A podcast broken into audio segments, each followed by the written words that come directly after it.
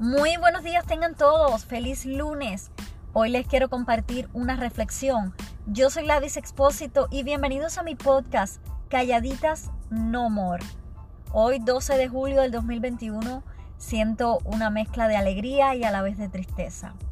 Alegría porque en 62 años Cuba hizo lo que nunca había hecho y tristeza porque siendo cubana no puedo estar allá y no puedo salir y apoyar al pueblo a luchar por los derechos que realmente le pertenecen.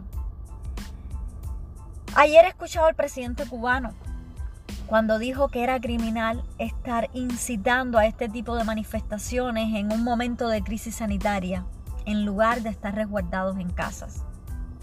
Pero minutos más tarde, el mismo presidente cierra su intervención incitando a que los revolucionarios, revolucionarios salgan a tomar las calles y que la orden de combate está dada.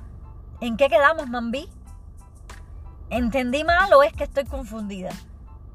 Porque más que salir a las calles y que la orden de combate esté dada, hoy Cuba necesita un discurso conciliador, reconfortante, lleno de esperanza, jamás un llamado de combate entre los mismos cubanos.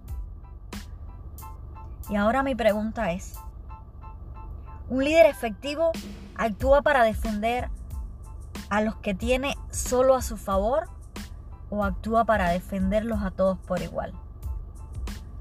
Yo soy Lais Expósito y los espero en mi próximo episodio.